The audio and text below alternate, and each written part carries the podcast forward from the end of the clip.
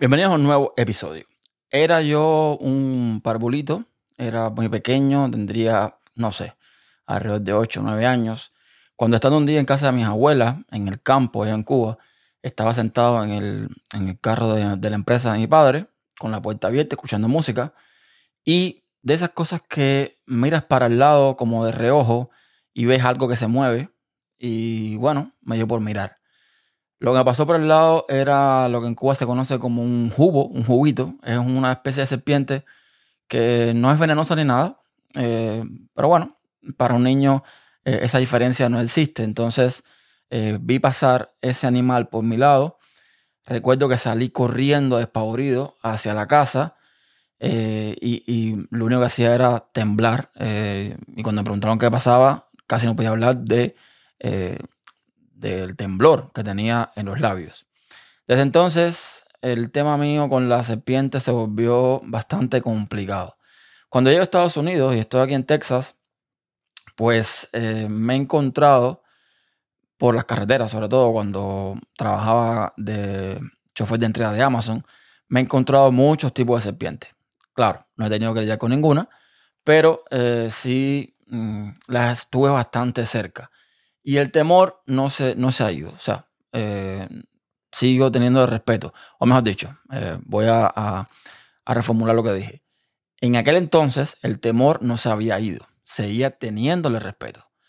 Pero ¿qué pasó? Que al final, eh, bueno, compré casa en una parte bastante apartada, un suburbio apartado.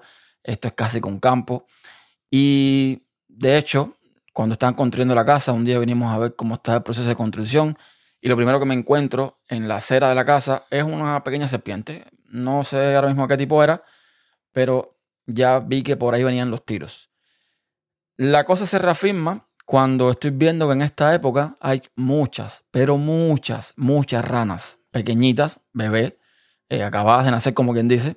Bueno, acabadas de salir de, del proceso de ser guajacón. Y bueno, hay muchas, muchas, muchas. Puedo contar más de 50 casi todos los días alrededor de la casa. Y evidentemente, teniendo detrás de la casa una especie de, estanque natural, creo que es natural, pero bueno, hay un estanque ahí bastante grande, donde incluso fue, eh, digamos, la casa de una, de, bueno, de varias, varias especies de aves, pero vinieron sobre todo el año pasado, a finales de año, un gran grupo de patos que estuvieron ahí mm, bastante tiempo. Pues bien, en este estanque, evidentemente, donde hay agua, hay vida. Evidentemente hay vida, siempre hay vida. Y como están construyendo del otro lado del estanque, pues muchos animales siempre se están moviendo y incluso algunos constructores me han dicho de que han visto muchas serpientes. A eso, sumándole las ranas que les estaba comentando, evidentemente por aquí siempre va a haber algún tipo de serpiente. Hoy que estoy grabando esto y por esto estoy grabando, cuando llego a la casa, que abro la puerta de atrás, del patio trasero, pues me encuentro en unas botas que tenía yo afuera en el patio a una serpiente mm, por ahí paseando entre mis botas, una serpiente de casi un metro de largo, bueno, medio metro de largo más o menos, y por eso me animé a hacer este episodio. ¿Qué pasa con mi miedo a la serpiente? Pues que se me ha ido desvaneciendo. No es que le haya perdido el miedo como tal, no sería capaz de quizás aguantar una, agarrar una, pero eh, gran parte de ese temor que yo siempre he tenido se debe al desconocimiento. Hace un tiempo atrás decidí unirme a varios grupos de Facebook donde hablan de serpientes, ¿no? Porque evidentemente donde vivo hay y necesito conocerlas para, para estar pendiente de lo que es peligro y de lo que no. Y en este grupo he aprendido muchísimo, pero muchísimo de serpientes. O sea, no todas son iguales, evidentemente, no todas son venenosas. Y he aprendido a reconocer cuáles son las menos mm, peligrosas, ¿no? En este caso. Y gracias a ese grupo, pues mm, descubrí, o mejor dicho, eh, me di cuenta de que este visitante que tuve hace unos minutos en la casa era simplemente una serpiente de agua. Las serpientes de agua no son venenosas, suelen comer peces, suelen comer ranas, cosas así. Y son características porque tienen debajo de la mandíbula o alrededor de toda la mandíbula, tanto la de arriba como la de abajo, rayas. Son unas rayas, rayas, rayas, rayas, rayas, que son características de las serpientes de agua.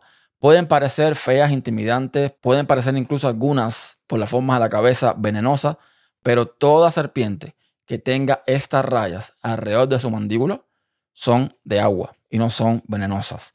Cuando termine de grabar esto, subiré un tweet con el video de la, de la susodicha para que vean a lo que me refiero. Entonces, gracias a ese grupo y gracias a la información que he ido eh, obteniendo ahí y cómo he aprendido a identificar ciertos tipos de serpientes, pues le he perdido miedo, porque me he dado cuenta de que no todas son eh, peligrosas y que además, de hecho, es la realidad, muchas serpientes cuando te ven se van, se largan, no, no quieren lío contigo. Incluso las venenosas, mientras no estén arrinconadas, mientras tú no, no se sientan atacadas, se van, no quieren cuento contigo.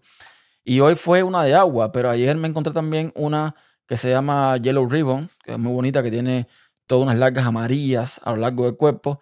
También al lado de la casa, eh, que me vio y enseguida se fue, que tampoco es venenosa, por supuesto. Y gracias a estos grupos, repito, es que le perdió ese miedo porque las he sabido identificar. Y nada, esta es mi historia con estos bichos que siguen sin gustarme, o sea, mm, no sé, no me veo todavía capaz de convivir con ellos eh, de una forma muy cercana. O sea, no, no, no soy capaz, no me siento capaz todavía de agarrarlas o de cosas así, pero tampoco es ese miedo eh, a lo tonto por este tipo de animales. Hasta un próximo episodio.